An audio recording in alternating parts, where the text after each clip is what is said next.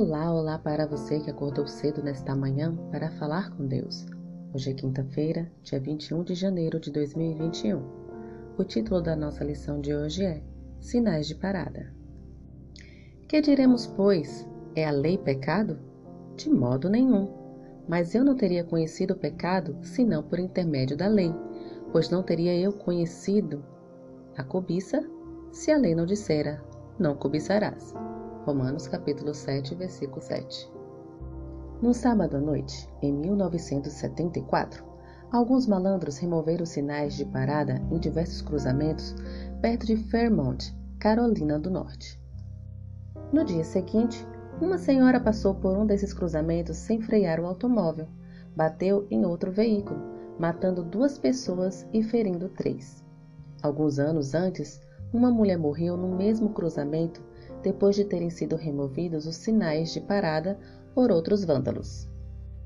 É exatamente o que Satanás tem feito, mas infelizmente o mundo, em geral, tolera o maior anarquista de todos os tempos. O grande conflito centraliza-se na luta de Cristo para impedir que Satanás destrua os sinais de parada. Além de Deus, proveu uma série desses sinais para a segurança e proteção dos seres humanos.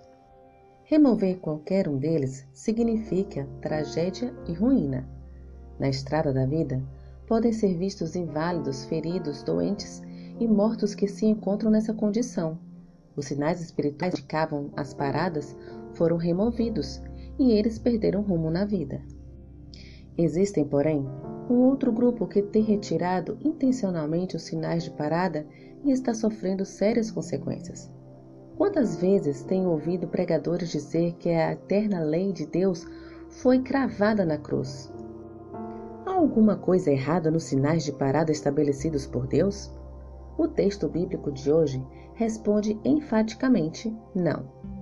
O Decálogo é uma lei de vida e não de morte para os que obedecem a ela. A função dos Dez Mandamentos é guardar e preservar. Rejeitemos dedicadamente toda e qualquer tentativa para enfraquecer a lei de Deus. Nunca permitamos que nossa influência esteja do lado dos que combatem o Decálogo por palavra ou ação. Davi sofreu terrivelmente quando desprezou os mandamentos de Deus e ainda prejudicou muita gente sob sua influência. O relato de sua vida teria sido muito melhor se ele sempre tivesse se lembrado de suas próprias palavras. Quanto amor a tua lei é a minha meditação todo dia. Salmos, capítulo 119, versículo 97. Que o Senhor te abençoe. Bom dia.